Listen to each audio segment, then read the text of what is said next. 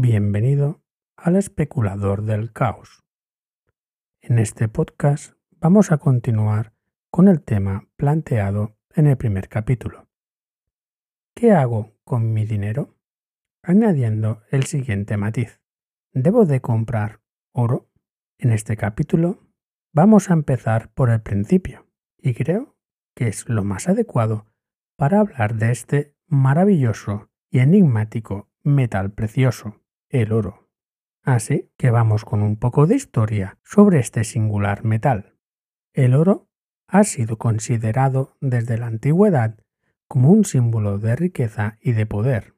Desde los antiguos egipcios y los griegos que lo usaban para la fabricación de joyas y objetos religiosos, mientras que los romanos lo utilizaron para acuñar sus monedas y pagar a sus legiones vamos a profundizar en esta maravillosa época, la romana, ya que personalmente es una parte de la historia que más me apasiona. Esto ha sido gracias al escritor el señor Valerio Máximo Manfredi, cuyos libros os recomiendo leer de todo corazón. El libro que más destaca de Valerio es La Última Legión, seguido del Ejército Perdido y el oro de los sueños, siendo mi preferido la última legión. Por aquello que a las personas nos gusta o nos es más fácil recordar las cosas por puntos clave, vamos con los cinco puntos más relevantes durante el periodo romano que están relacionados con este material precioso, el oro. Punto número uno. El oro fue utilizado como moneda por los romanos desde su existencia como república. Durante este periodo los romanos acuñaban las monedas de oro conocidas como aureos.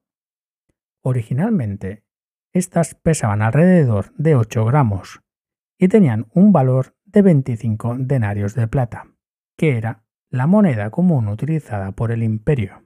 Con el tiempo, el valor de los aureos fluctuó y se hizo más inflacionario a medida que los romanos se expandían en territorio e imperio. Durante sus expansiones acuñaban más y más monedas de oro. El aureos se mantuvo en el uso del imperio romano hasta su caída, que fue en el siglo V después de Cristo. Segundo punto. Los romanos se enfocaron en la conquista de territorios ricos en oro para obtener así su riqueza. Durante el periodo romano, el imperio amplió su territorio hacia Hispania, donde se encontraban importantes yacimientos de oro. Además de la importancia estratégica de Hispania como puerta de entrada a África y al Atlántico, la región fue también rica en estos recursos minerales, especialmente en los metales preciosos de oro y la plata. Recordemos que ambos se utilizaban como moneda. Los romanos comenzaron a explotar los yacimientos auríferos de Hispania desde el siglo II a.C., pero fue durante el siglo I a.C. cuando se intensificó la actividad minera gracias al uso de las nuevas tecnologías y el aumento de la demanda del oro por parte del Estado romano. La explotación de las minas de oro en Hispania fue llevada a cabo por empresas privadas bajo concesión del gobierno romano. Estas empresas fueron llamadas societates mineras. Estaban formadas por un grupo de inversionistas que se encargaban de financiar y de gestionar la extracción del metal precioso. La actividad minera en Hispania no solo proporcionó importantes beneficios económicos a la antigua Roma, sino que también tuvo un impacto significativo en la sociedad y en el medio ambiente.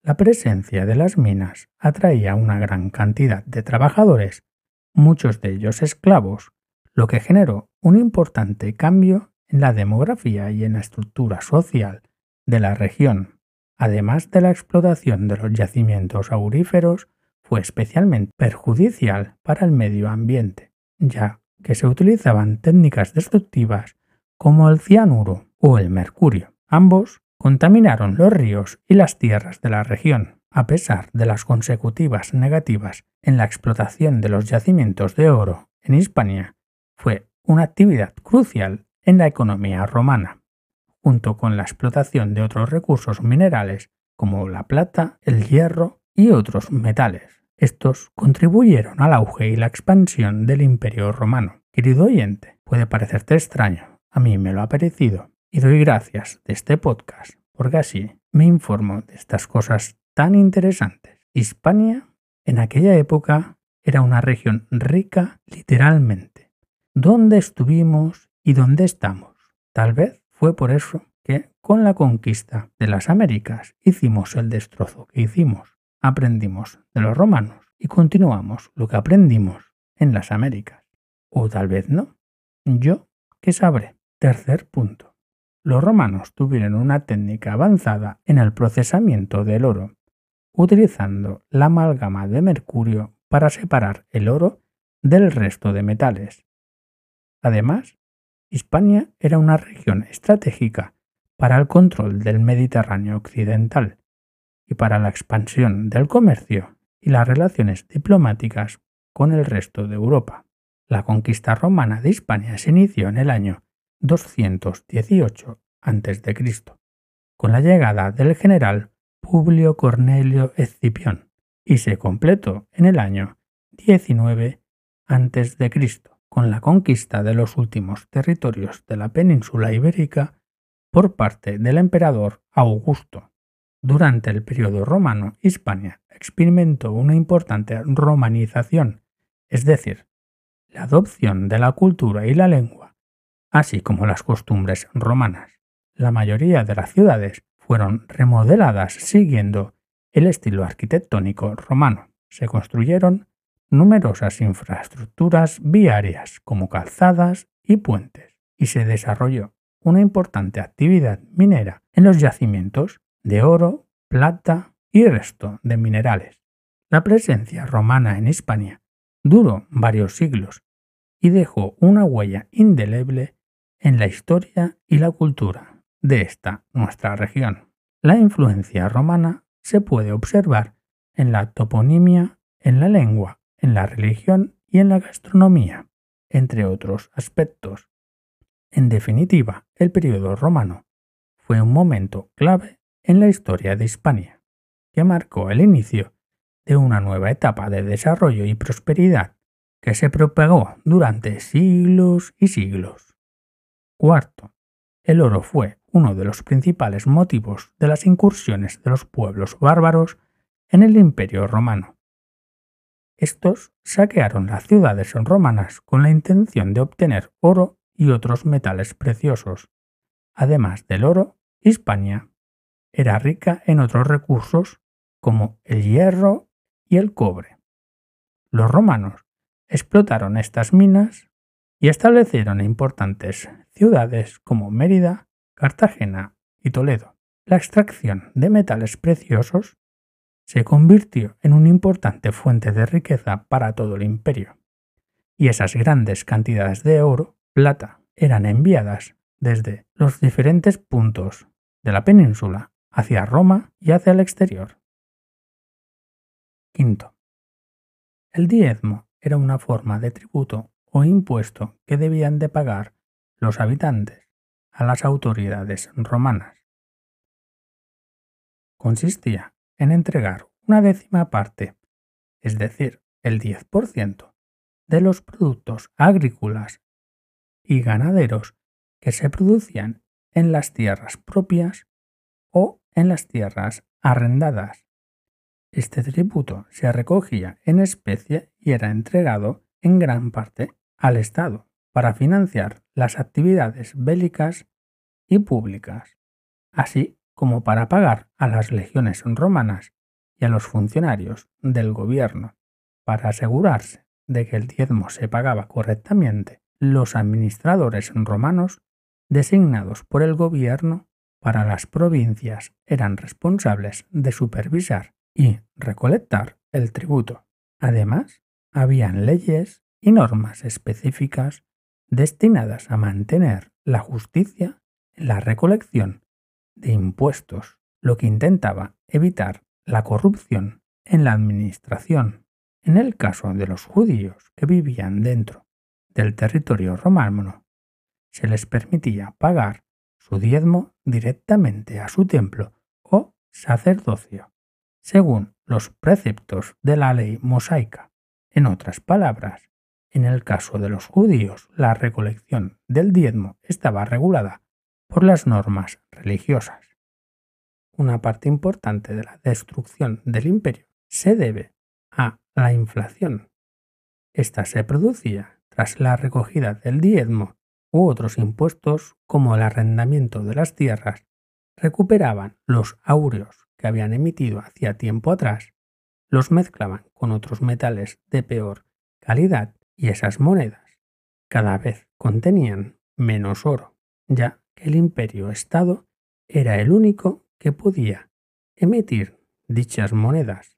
La excusa clásica que utilizaba el imperio era que necesitaban más monedas para poder pagar el ejército, así como el trigo y otras necesidades para el pueblo. El ejército recibía igual o más monedas, pero cada vez éstas tenían inferior valor, lo que permitió que las legiones romanas bajasen la guardia o no defendieran tan férreamente los territorios que debían defenderse y permitiendo a los bárbaros entrar como Pedro por su casa en las tierras romanas. Querido oyente, ¿te suena de algo esta historia inflacionista que te acabo de contar? A mí personalmente me parece fascinante como la historia rima constantemente. Durante la Edad Media, el oro comenzó a adquirir aún más importancia como medio de intercambio, así como reserva de valor. Los alquimistas trabajaron arduamente para encontrar la piedra filosofal. Esta convertiría el plomo en oro, pero en lugar de esto descubrieron la química y la metalurgia moderna. Si te gusta la época romana o la época medieval y deseas que haga más podcasts específicos sobre estas épocas, por favor házmelo saber en los comentarios. Y aprovecho esta parada para darte las gracias por comentar y por escucharme en Fountain FM, ya que es una plataforma win-to-win. Tú ganas satoshis, yo gano satoshis, y los comentarios en la plataforma de Fountain para mí tienen más valor que en cualquier otra plataforma, simplemente por su filtro anti-spam, que cuesta 10 satoshis, y también es un filtro anti-haters. Estos satoshis se los queda la plataforma. Yo no obtengo ningún beneficio. Eso demuestra que el usuario desea aportar con el comentario valor y yo le prestaré especial atención y evidentemente mi agradecimiento. Ahora vamos a continuar con el siglo XX y esta época se la dedico a mi yaya, que por su vasta experiencia era muy sabia. En el siglo XX el oro se convirtió en parte fundamental del sistema monetario internacional, también conocido como el patrón oro. El patrón oro fijaban el valor de su moneda en términos de oro y las transacciones internacionales se liquidaban en dicho metal precioso. Esto permitió un mayor control del comercio internacional, pero también limitó su flexibilidad económica en los diferentes países. Además, este control del comercio internacional a través de reglas y acuerdos comerciales a veces ha tenido un efecto negativo en los países más pobres o en desarrollo, estos países pueden sentirse excluidos o marginados del sistema de comercio global, lo que puede agravar su situación económica. Por otro lado, la dependencia de las normas comerciales globales puede limitar la capacidad de los países para implementar políticas económicas que sirvan a sus propios intereses nacionales y a sus necesidades de la población que contienen dichos países. En resumen, el control del comercio internacional tiene tanto ventajas como desventajas. No es todo oro lo que reluce. Es importante ser conscientes de ambos a la hora de analizar las implicaciones económicas, políticas y sociales de los acuerdos comerciales internacionales con el patrón oro. O como decía mi yaya, si no te parece fácil esto que acabo de explicar, es que es una estafa o una tomadura de pelo. Actualmente el oro sigue siendo una inversión popular, ya que es considerado un activo refugio en tiempos de incertidumbre económica y política. Además de la demanda de oro sigue creciendo en los países como China e India, donde es utilizado habitualmente en joyería, en festividades y en actividades religiosas. El oro ha sido y sigue siendo un símbolo de poder y de riqueza en la historia humana. A pesar de los cambios económicos y políticos que se han producido, el oro sigue siendo valorado y respetado en todo el mundo. Las conclusiones y las reflexiones de este podcast lo veremos en el siguiente capítulo. Este capítulo ha sido realizado con mucha alegría e ilusión gracias a nuestro compañero